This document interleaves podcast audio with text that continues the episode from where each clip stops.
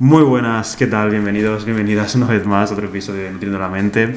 En el podcast de hoy vamos a continuar la entrevista que le estamos haciendo a Alejandro Gil, hablando sobre inteligencia artificial, sobre telecomunicaciones y cómo la tecnología puede influir positivamente en la calidad de vida de las personas, en nuestra calidad de vida. Claro, porque eso, por ejemplo, eh, hablando un poco de tecnología, el tema de, que quiero ir un poco más adelante, el tema de 5G, 6G, 4G, 3G, o sea, cambiando un poco esa, el tema en ese aspecto, ¿qué, ¿qué, significa realmente? O sea, ¿qué es 5G y 6G? Porque claro, yo por ejemplo no tengo ni idea, que tú lo sabes bien.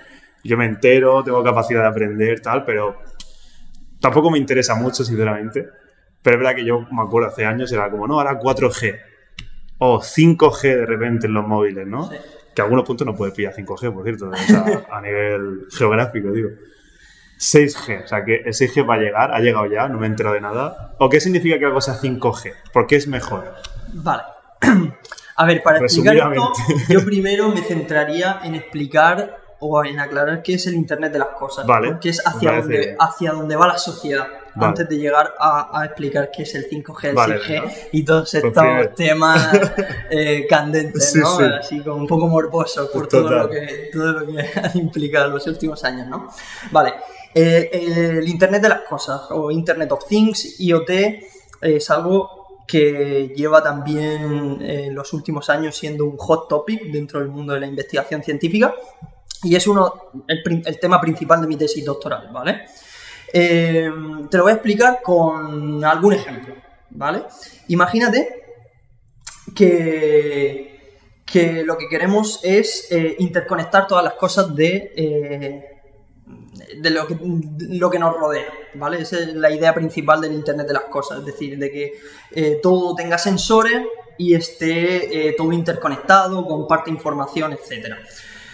Vamos a ir paso a paso, ¿vale? por ejemplo, imagínate eh, no sé si alguna vez, bueno, tú has estudiado en la universidad, de hecho lo sigues haciendo y seguramente mucha gente de la que nos escuche también, pero bueno, da igual, incluso aunque no eh, hayas estudiado simplemente la ESO, eh, muchas personas a veces necesitan acudir o, van a estudiar a aularios, por ejemplo, ¿no?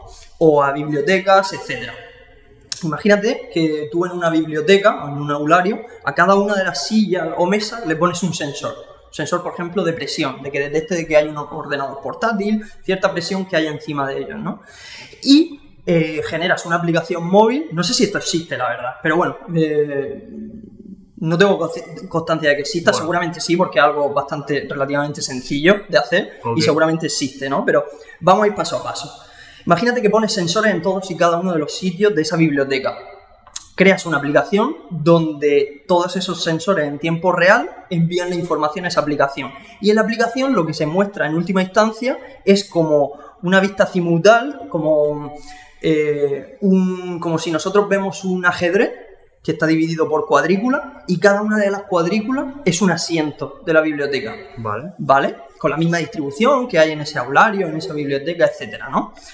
Entonces, pues, por ejemplo, que cada uno de esos cuadraditos del tablero de ajedrez se ponga en rojo o en verde, dependiendo de si está libre o si está ocupado, en tiempo real. De tal forma de que mm, antes de salir tú de casa puedas consultar la aplicación, si te merece la pena ir para allá y ver si está ocupado o quedarte en tu casa. Bueno, eso, un ejemplo sería, por ejemplo, una entrada del cine que te metes por, el, la aplicación y ves las sillas que están ocupadas de la por ejemplo, Por ejemplo, es decir, esto ya existe. Claro.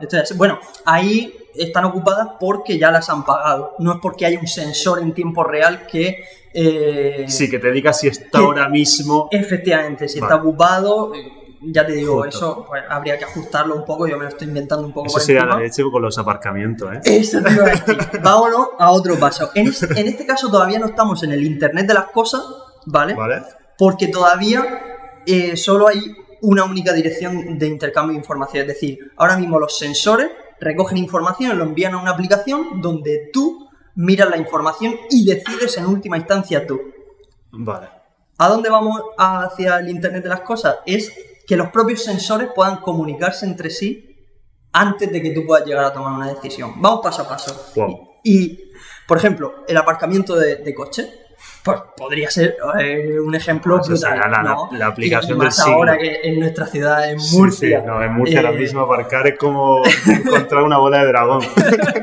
efectivamente, que han quitado miles de aparcamientos, pues sería muy útil una aplicación que te dijera en tiempo real los aparcamientos cómo están, si se están quedando libres, si no, etcétera, ¿no? Yo, yo creo que sería, sinceramente, si alguien hace eso, que seguro que están trabajando en eso Eso alguien. sería muy fácil. eh, o sea, sí, necesita inversión, pero es relativamente fácil. yo creo que sea la aplicación más usada junto con WhatsApp, ¿eh? te lo digo en serio. O sea, tú tienes una aplicación que te diga dónde hay aparcamiento cuando vais a ir a un sitio, yo creo que se usaría bastante más de lo que parece. Totalmente, ¿no? Y luego eso ayudaría a, a reducir la huella de carbono y todo Total, esto. total. Porque mm, te evitaría estar dando vueltas 45 minutos porque igual tienes en una calle por la que nunca pasan uno o dos aparcamientos cerca de tu casa. Totalmente. eh, y tú te tiras 45 minutos intentando por las mismas cuatro calles eh, aparcar, ¿no? Sí, sí, totalmente. es un ejemplo, eh, el tema de aparcar, de, de cómo el cerebro humano, ¿eh? Ir siempre a lo mismo, a lo, a lo cómodo, zona de confort. Efectivamente. Y ya vamos al, al- al último ejemplo, que sería cómo hacemos que toda la red se comunique entre sí con un ejemplo, ¿no? Vale, imagínate que tú tienes en tu caso mm, el frigorífico, ¿vale? El frigorífico tiene ya sensores, por ejemplo, tiene sensores de humedad, sensores de temperatura, que le ayudan a con ese sensor recibir los datos de la temperatura que hay dentro del frigorífico y regularlo en base a, a- a la decisión que tú le has puesto, ¿no? Pues quiero que mi frigorífico siempre esté a 5 grados, pues para que eso se mantenga así, ¿no? Pero llevémoslo un poco más al extremo. Imagínate que tu frigorífico, aparte de tener los sensores, tiene conexión a internet, ¿vale? Y que le añadimos unos cuantos sensores más. Por ejemplo, una cámara. Cualquier cámara podría ser un sensor. Y que la cámara tenga un pequeño algoritmo, que podría ser de inteligencia artificial, por ejemplo, porque aprende de ti, porque es tu frigorífico, en el que, pues por ejemplo, tú, que eres una persona saludable, siempre llevas eh, o siempre tienes manzanas, eh, plátanos, eh, un poco de pechuga de pollo, eh, lo que sea en el frigorífico, ¿no? Imagínate que tú, justo antes de venir aquí a, grabar esto, pues has cogido la última o la penúltima manzana que te quedaba en, en el frigorífico. Eso, tu, tu frigorífico, en el caso hipotético del Internet de las Cosas, sería capaz de, con la cámara, ver que no te quedan manzanas, que a ti te gustan las manzanas, podría analizar el resto de alimentos que no tienes. Por ejemplo, imagínate que en la cena de ayer te gastaste esa pechuga de pollo y esta mañana te gastaste los plátanos. Sí. Podría recoger toda esa información, hacer una especie de lista de la compra ideal para ti y pedir, como tiene conexión a internet, hacer el pedido por ti. Es decir, sería- que todo esté interconectado vía internet, los diferentes sensores y diferentes máquinas puedan interactuar entre sí. Claro, y- porque. ah, perdona que te corte. Sí, sí, no, por Pero, supuesto. o sea, claro, a día de hoy, como tú dices, eh, lo que sí sería posible es que el frigo me dijese lo que falta. Efectivamente. Pero no sería posible que el frigo solo, como que lanzase un mensaje, reciba un mensaje él, ordenase el mensaje, lo De- enviase luego a. De hecho, toda esta tecnología se podría utilizar. Madre mía, eso sería ya- increíble, ¿eh? Claro, O sea, lo que podría hacer y como yo lo implementaría en, en- en mi caso ideal es que te haga la lista de la compra y antes de pedirla Te pregunte, ¿o qué? te pregunte. Claro. En plan, estés donde Hay un estés, filtro ahí de. efectivamente, incluso ya a día de hoy cuando tú haces generalmente la compra en diferentes supermercados online, puedes decidir a qué hora quieres que te llegue el paquete. Es decir, tú ahora mismo estás fuera de casa, pero Claro. igual a las 7 y media de la tarde, 8, vas a estar en tu casa. Claro. Entonces, te podría pasar la lista de la compra, donde tú la revisas y si quieres añade, añades algo más, y le indicas a tu frigorífico a qué hora vas a estar disponible en casa, para que haga el pedido di- directamente de esa lista de la compra Y que lo haga bien también. y que lo haga bien. Que no te compres 150 manzanas para una semana. No, pero eso sería, 30 kilos de manzana. pero eso sería increíble. O sea, en serio. o sea, eso- pero eso, ¿estamos cerca de eso? o Estamos muy cerca. Sí. Y por ello, por, por estos avances en el Internet de las Cosas, en Smart City, por ejemplo, lo que decíamos de los sensores, de, haber un- de que haya una aplicación que te diga qué aparcamiento está Claro. libre, eso se llama, ese concepto es Smart Cities, ciudades inteligentes, ¿no? Y están basadas en el Internet de las Cosas, es decir, que todo o que muchas partes tengan sensores y sean capaces de interactuar y mandar información a Internet para que toda esa información pues, pueda ser utilizada ¿no? de forma eficiente. Pues todo eso nos lleva a que como cada vez hay más dispositivos conectados a la red, necesitamos que la red sea más potente Mm, y por vale. tanto necesitamos nuevas generaciones de telecomunicaciones 2G, do- Second Generation, 3G. G es ter- generación. sí, tercera generación, Primero de internet. cuarta generación, quinta generación. Es decir, con cada generación nueva resuelve problemas de comunicación en los que cada vez se requiere transmitir más cantidad de datos vía, vía red. ¿Tú crees eso que has dicho del frigorífico? Que te juro que me parece una, una puta locura. Eh, Se puede hacer ya a día de hoy. justo, te iba a decir. Te lo hago ahora mismo, hermano, te voy a hacer ya un frigorífico. Madre mía, estamos tardando en hacer eso. Eh, no, no, pero si yo te dijese, esto obviamente es hipótesis, ¿no? Pero ¿en cuántos años crees que se va a ver eso? No digo para todo el mundo, porque imagino que cuando salga algo así será súper caro. Ujú. Pero ¿cuándo crees en tiempo? Estamos muy lejos, me refiero. Me dice, pues yo creo que de aquí a 10 años va a empezar a hacer eso, de aquí a 5 años, con la velocidad a la que vamos. Claro, la velocidad que, a la que avanza la tecnología, eso ya se puede hacer a día de hoy. De hecho, se O puede sea, lo que es posible, o sea, posible es. posible y, y desde hace cinco años también era posible. Vale. ¿Vale? El problema es lo que te decía, que todavía la red, No, no lo si soporta todos eso. y cada uno de nosotros nos compramos un frigorífico de eso, estamos metiendo todos y cada uno de nosotros, si ya tenemos nuestro ordenador portátil o nuestro eh, ordenador de sobremesa, nuestro Smart TV, nuestro teléfono móvil, todo eso interconectado a la red, si encima le metemos otro dispositivo más, todos y cada uno de nosotros, es posible que la red eh, pete. Por ejemplo, por ejemplo, eh, Claro, eso, eso otro, otro episodio que quiero hacer con un, un informático, eso es interesante. O sea, claro, to- toda, toda la información, todo el internet, todo, lo- todo lo Claro. que guardamos en la nube, ah, en la nube, pero, pero ¿dónde? O sea, hay espacio, Claro. es, es infinito. eh, bueno, es finito realmente. Es ¿no? finito, por supuesto, son espacios físicos, al final. Justo, La ahí por ahí la- voy. Por ahí la, nube son espacios físicos, son servidores. Lo Exacto. que pasa es que son eh, cientos y cientos de, de metros De edificios. ¿no? de, de edificios subterráneos. eh, se, se suelen ser sub- subterráneos para, para que estén más. eh, Claro, pero por ejemplo, cuando tú haces, o sea, tú si amplias de, esto me estoy yendo un poco, ¿eh? Pero Sí, sí, sí, nada. estamos- ampliar de 5G a 6G significa que tienes que tener más edificios, por ejemplo, o no tiene nada que ver con eso. Sí, sí. Eh, un pro- eh, claro, esto es un problema de las comunicaciones inalámbricas, ¿vale? Y es que conforme tú aumentas en frecuencia, eres capaz de transmitir más cantidad de información, Claro. ¿vale? Pero, en- en- eh, por, por par- por la parte negativa de, de aumentar en frecuencia, es que eh, debido al aire eh, que tenemos, ya que no tenemos vacío en, en la Tierra, necesitamos, tenemos, necesitamos el aire y el oxígeno Pues sí, sí.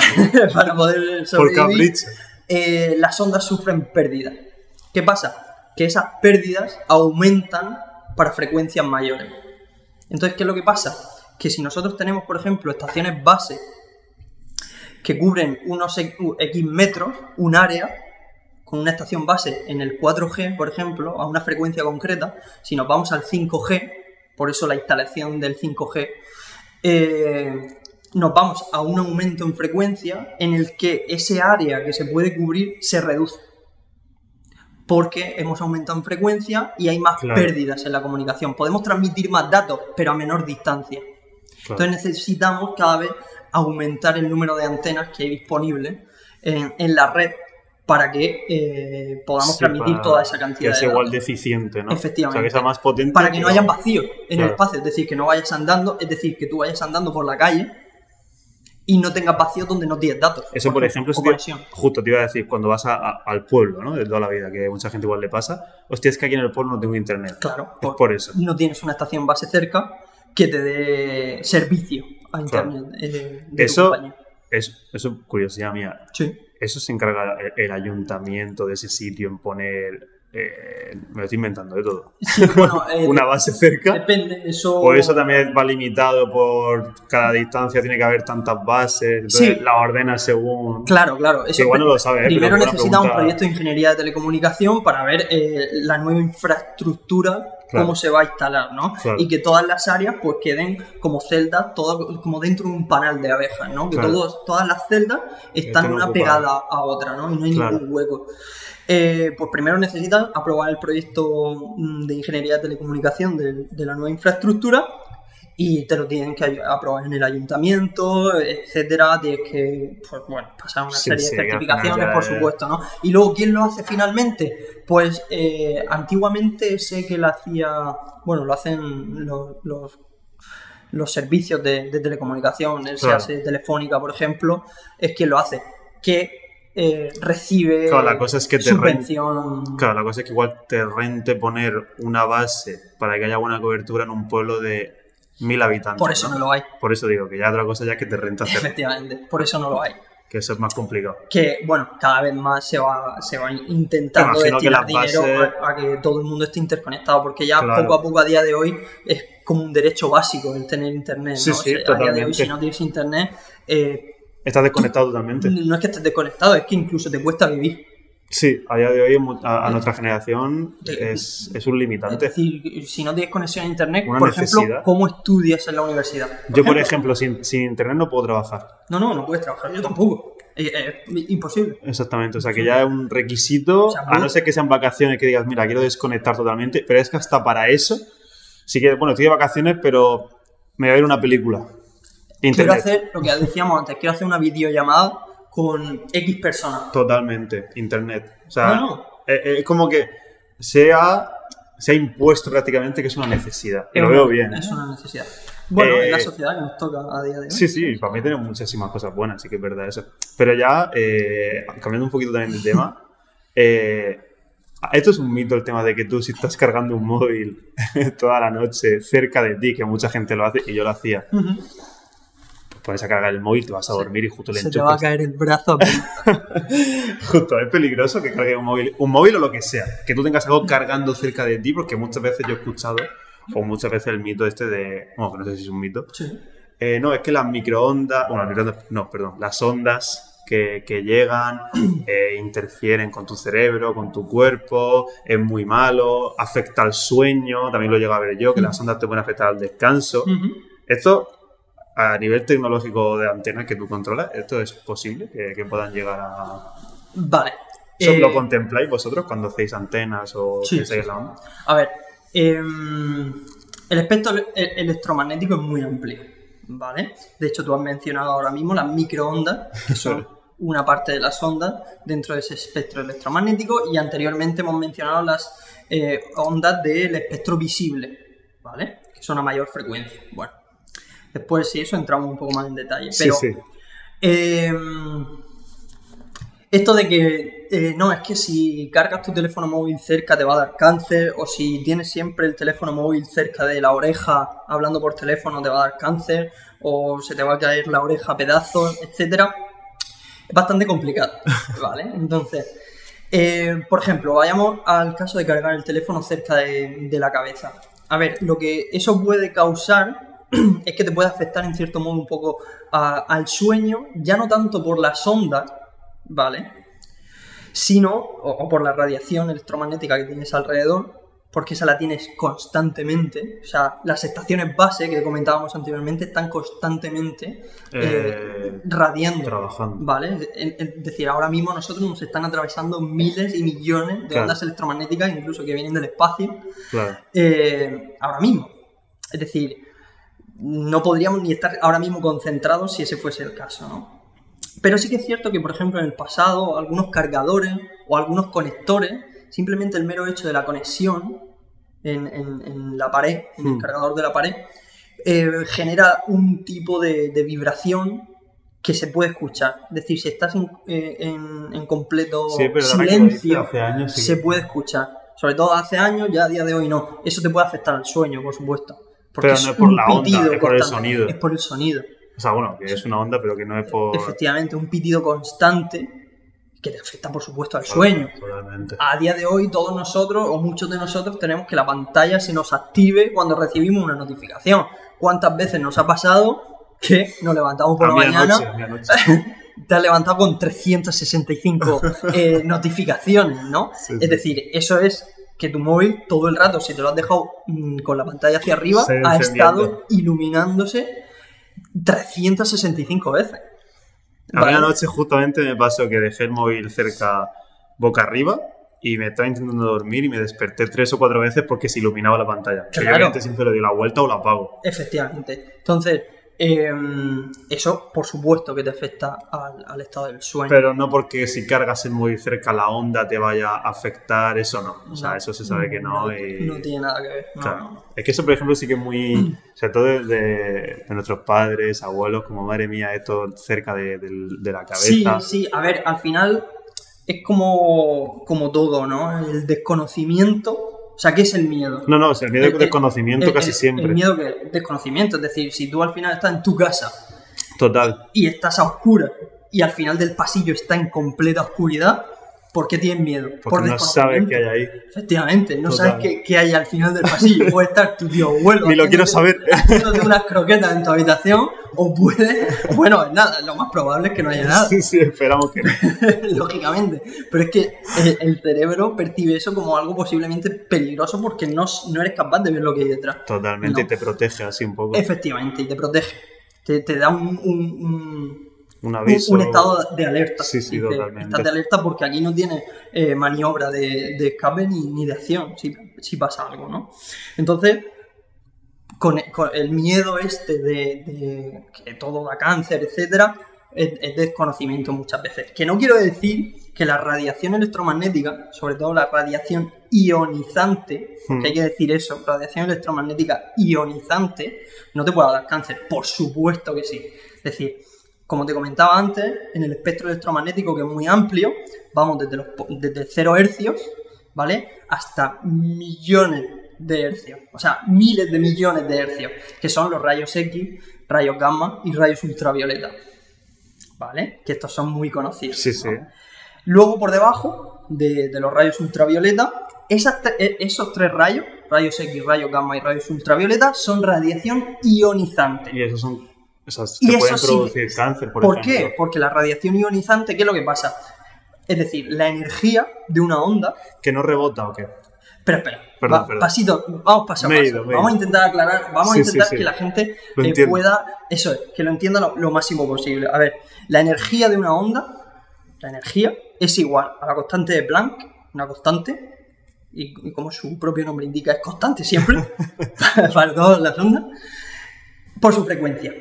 ¿Qué pasa? Que si tú aumentas la frecuencia, aumenta la energía, porque la constante es común, o sea, es siempre igual. Entonces, a mayor frecuencia, mayor energía. ¿Qué es lo que pasa con los rayos X, gamma y ultravioleta? Que su frecuencia es altísima. Por lo tanto, la energía que esas ondas llevan es altísima. ¿Qué es lo que pasa con eso? Primero, que tiene una capacidad de atravesar, eh, eh, por ejemplo, las partículas del cuerpo humano brutal, por toda la energía que llevan, como un balazo de pistola.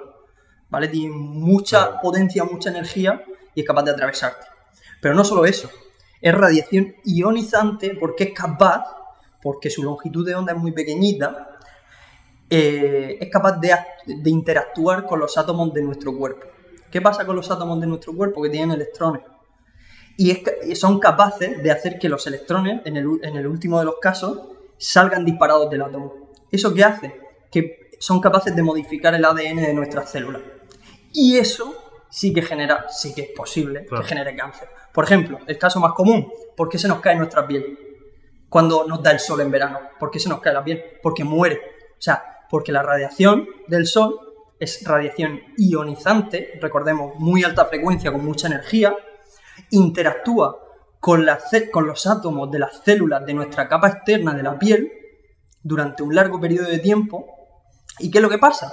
Que destruye las células de esa capa externa de la piel. Y al destruir las células, ¿qué pasa? Pues que la piel Sí, se, se cae. se cae. Claro.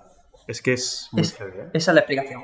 Ahora, si nos vamos por debajo de los rayos ultravioleta, es decir, el espectro visible ya no es radiación ionizante, es decir, ya no tiene suficiente energía como para hacer que los electrones de los átomos puedan incluso eh, salir disparados del átomo, ¿vale? Y por supuesto, si bajamos en frecuencia, ya ni te cuento. Claro. Por ejemplo, las frecuencias más comunes que tenemos nosotros, pues son las frecuencias de 4G, 3G, que estamos en torno a un gigahercio, o sea, estamos a millones y millones de hercios De diferencia. de diferencia. ¿Vale? Entonces, eh, hay que distinguir entre radiación electromagnética ionizante y no ionizante. Y como te, te acabo de decir, la radiación que genera nuestro teléfono móvil, etcétera, son No- radiaciones no no ionizantes, son ionizantes. radiaciones electromagnéticas normales. Y por ejemplo, las microondas, Ajá, ¿eso qué sería? Porque microondas, lo que es el aparato, sí. yo creo que te la, te la- Yo sinceramente creo que te los inventos más. Que más ha cambiado o que más ha influido ¿no? en otro día a día. Porque al final tener un aparato en casa que a día de hoy por 30, 40 euros lo tienes en tu casa y es capaz de calentar, descongelar a tal velocidad, eso es una. Eso, o sea, parece una tontería, pero eso es, es una barbaridad. Es brutal, es brutal. A ver, el microondas. Bueno, cualquier onda, ¿vale? Pero sobre todo las microondas. eh, Tengo una pregunta que ya te imaginas. sí, sí, sí. De hecho, lo hemos hablado muchas Sí, veces. sí, desde- sí. Yo creo que desde el primer día que yo entré en la carrera y me enteré de eso, hemos Eh, un poco de esto. te, te- te lo he comentado siempre, siempre, siempre. Eh, de hecho, me la puedes hacer ya y ya Vale, voy, pues, voy con todo. Venga, eh, siempre hemos hablado tú y yo de que el microondas, que puede ser un arma, ¿no? Obviamente, estas conversaciones son sin ánimo de, matar a nadie, ¿no? Pero, pero por, eh, por la característica, ¿no? La naturaleza de estas microondas, ¿no? Que, que tú me acuerdo que, que comentaste cuando estabas estudiando la carrera, yo también estaba en la carrera, me dijiste, hostia, pues sabes que cogiendo un microondas serías capaz realmente de poder a distancia usarlo como un arma. Que puede parecer lógico, ¿no? Pero ¿hasta qué punto, no? Podría ser un arma un microondas. Vale, a ver. Eh, el microondas o la radiación de microondas es otra radiación dentro del espectro electromagnético. ¿Vale? Más concretamente la frecuencia de gigahercios y hasta los terahercios. ¿Vale? Bueno, muchos ceros detrás Sí. del 1, ¿vale? Entre 9 y 12. Bueno, la cosa es que esa radiación es frecuencia mm, normal, no es muy alta frecuencia, es una frecuencia normal. Em, interactúa con las partículas o moléculas de agua de, de- de los alimentos, incluso de nuestro cuerpo. ¿Qué pasa? Que las partículas de agua están polarizadas, ¿vale? Y lo que pasa es que cuando llega la onda electromagnética, esas partículas de agua intentan Claro. eh, polarizarse a la misma vez que la, onda, ele- eh, que la onda electromagnética, ¿no? Imaginemos que la onda electromagnética, hombre, la gente que lo esté escuchando no, no me estará viendo mover los brazos ni nada de eso, pero imaginar una, que una onda electromagnética es como una onda senoidal, lo típico que nos imaginamos, ¿no? Como mm, montañitas pequeñas que suben y bajan, ¿vale? Claro, claro. Entonces, eh, cuando esas montañitas pequeñas que suben y bajan interactúan con, con esa molécula de agua, ¿no? Eh, lo que hacen es que la molécula de agua empieza a, a polarizarse, como si fuese un imán que su más y su menos va cambiando, pero va cambiando a muchísima velocidad. ¿Qué es lo que pasa en última instancia? Que eso genera vibración. ¿Y qué genera la vibración? Calor. claro. ¿Vale? ¿Qué es lo que pasa con el calor y el agua? Pues que cuando llega a una cierta temperatura empieza a evaporar. Es decir, empieza a cocinar. Sí. ¿Vale? Así es como cocina el microondas. Entonces, ¿qué es lo que pasa? Que si tú coges, rompes tu microondas, esto para cualquier persona que tenga Sí, algún no. problema con su vecino, eh, eh, encantado soy Alejandro G. Exactamente. Pero no, no estamos animando a nadie a No, coger no, microondas además casa. los microondas tienen, tienen sistemas de seguridad, o sea, tendrías que saber manipular, eh, en este caso, el, el Que en el siguiente episodio contaremos cómo El siguiente episodio lo mostraremos con vídeo.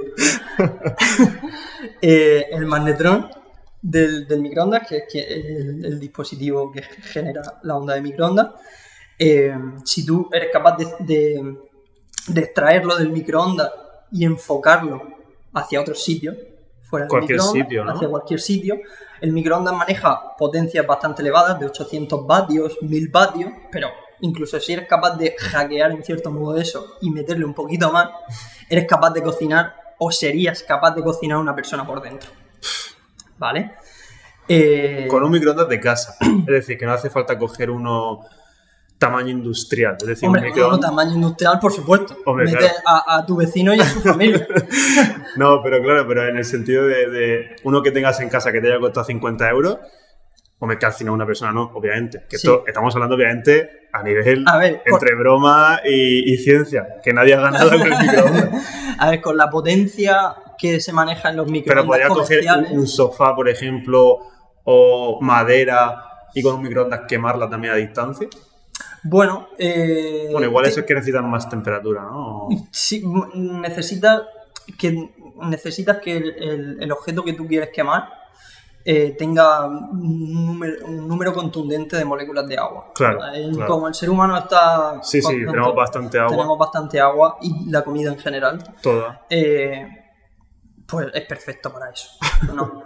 Eh, un sofá y madera, Claro. supongo que tendrán un poquito, ¿no? Sí, no, no lo sé, no lo sé. Pero- A nivel textil me pierdo, pero...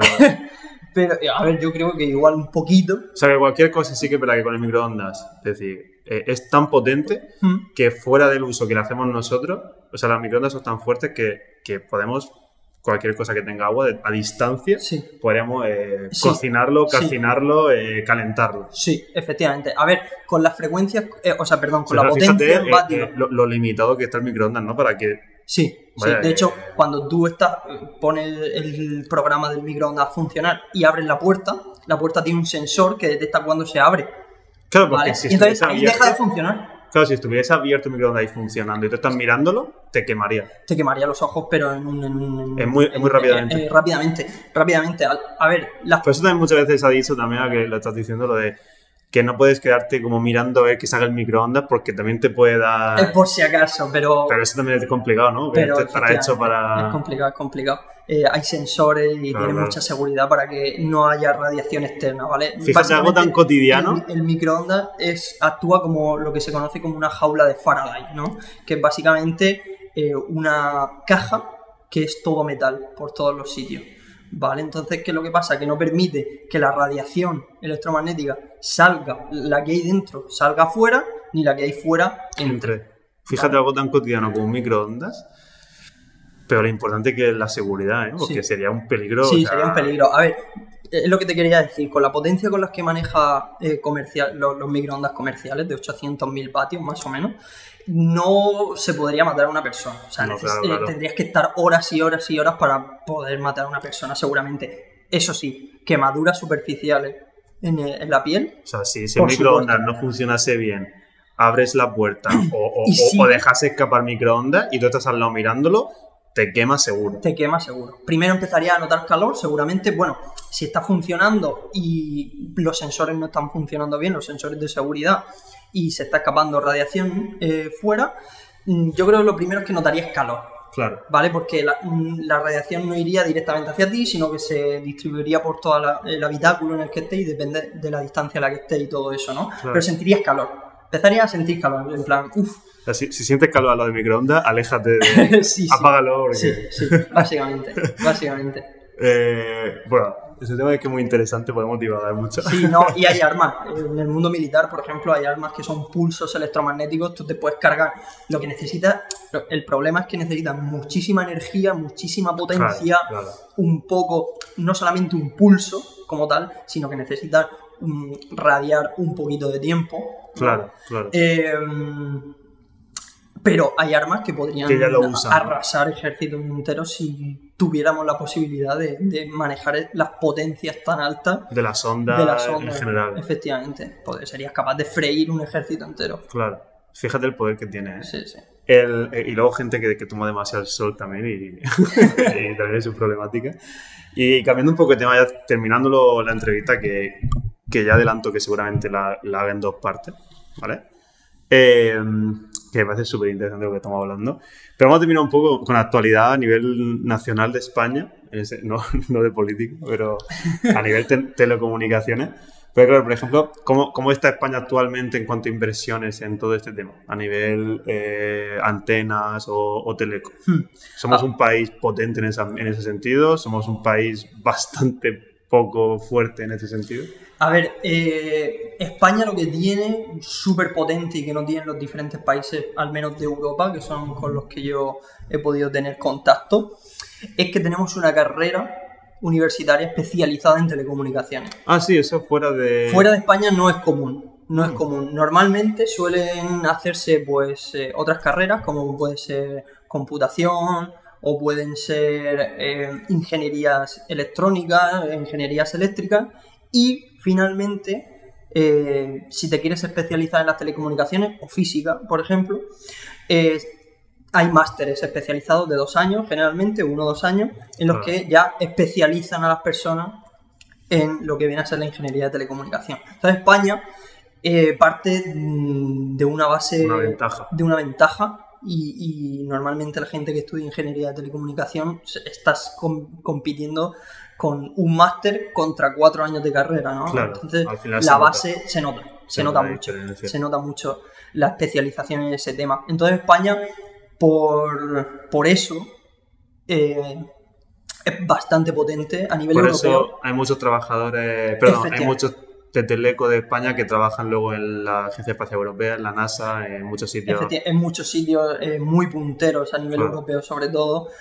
todos sitios eh, europeo puntero eh, de, telecomunicación eh, están invadidos de españoles, ¿vale? Sobre todo españoles e italianos, italianos por Marconi, por la historia de las telecomunicaciones, también son muy buenos, son muy potentes a nivel de telecomunicaciones. Pero lo que decía, el, pero, es que no hay mucha financiación, o por lo menos no hay tanta financiación como eh, tendrían otros países, ¿no? ¿Por qué? Porque es importante que, un país financie o, invierta en, su red de telecomunicación. O sea, ¿qué, es lo primero que digas tú?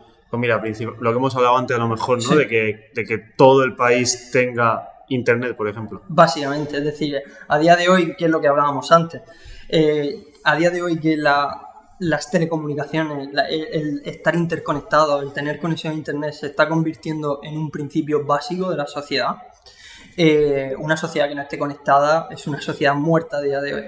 Entonces, eh, principalmente ese sería el principal motivo que se me ocurre de, importancia de, tener una buena red de telecomunicaciones. Porque se invierte realmente mucho dinero. Claro, es costoso, es muy costoso la investigación en telecomunicaciones. Por ejemplo, te puedo decir uno de los aparatos que nosotros utilizamos, que si tú lo ves, dices, madre mía, esto lo han sacado de la película de Star Wars, pero de las primeras. o sea, aparatos que son... El precio justo, ¿no? No, adivinaría su precio en la vida. Pues te estoy diciendo de que un aparato que lo necesitan todos los equipos de telecomunicación, o sea, todos los equipos que investigan telecomunicación, eh, pues fácilmente 200.000 euros solamente un aparato eh, básico. Básico. El starter pack de, un investigador. Efectivamente. Efectivamente. son, son cantidades eh, luego, por ejemplo, astronómicas. Claro, si te dedicas ya un poco más y te especializas en cuanto a radiación electromagnética, antenas, etcétera, necesitas una cámara anecoica.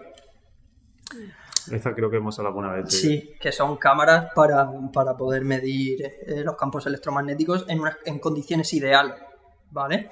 De hecho, invito a cualquier persona que esté escuchando esto que ponga cámara anecoica en, Google porque van a pensar que, es, una cámara de, tortura. Del terror. Sí, sí, del terror, sí, sí, con todos los pinchos que son pinchos de, como espuma absorbente que se encargan de que no hayan reflexiones.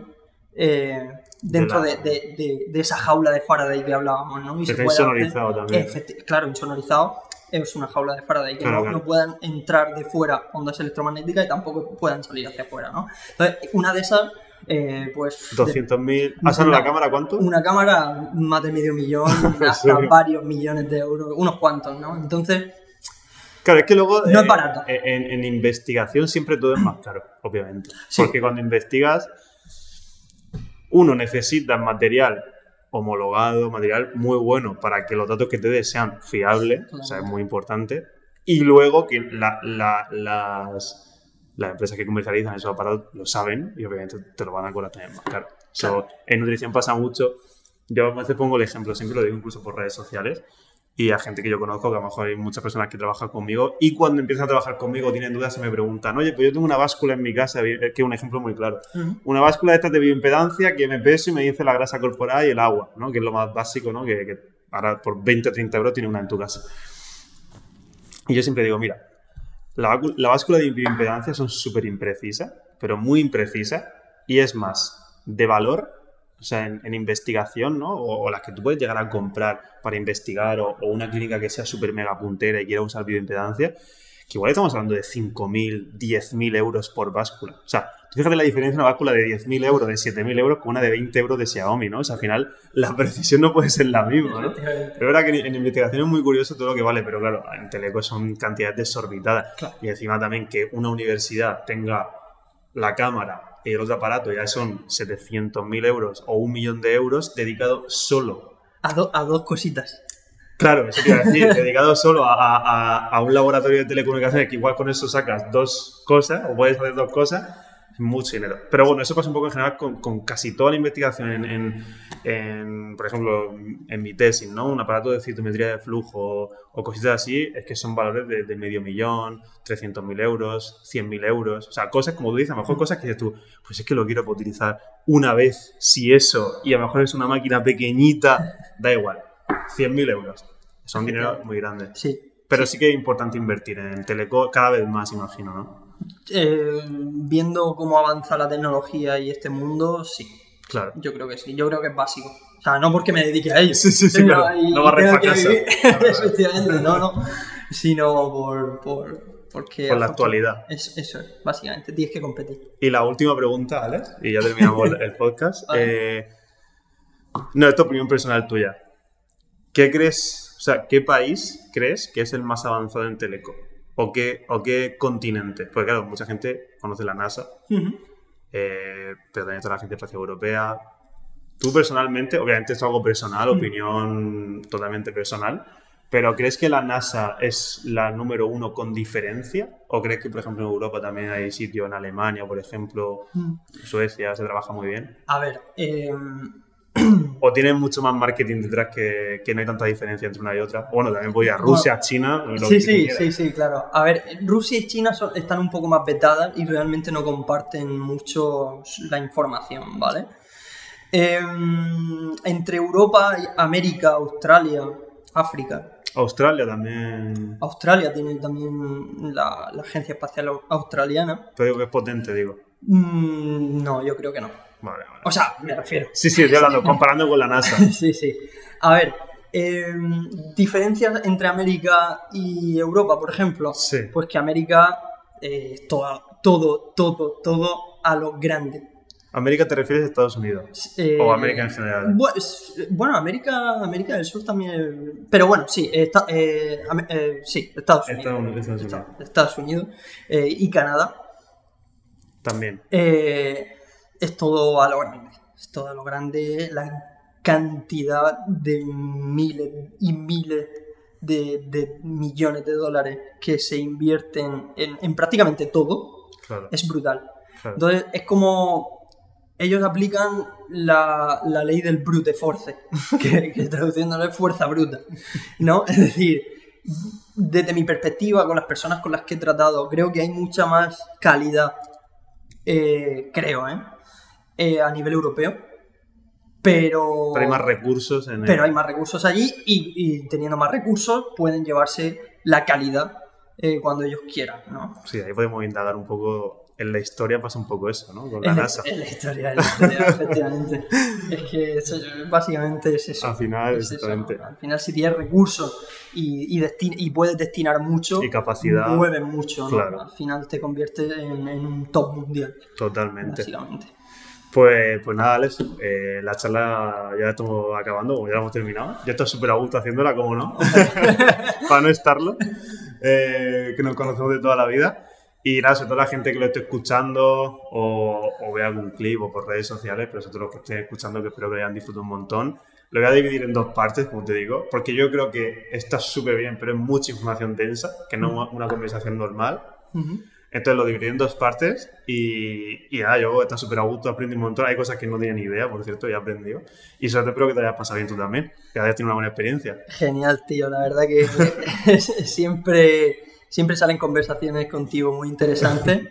Y, y nada, eh, un placer haber estado aquí y, y cuando quieras. Genial, pues nada, que nos estés escuchando, que muchas gracias por estar ahí y que nos vemos en el siguiente episodio. Hasta luego.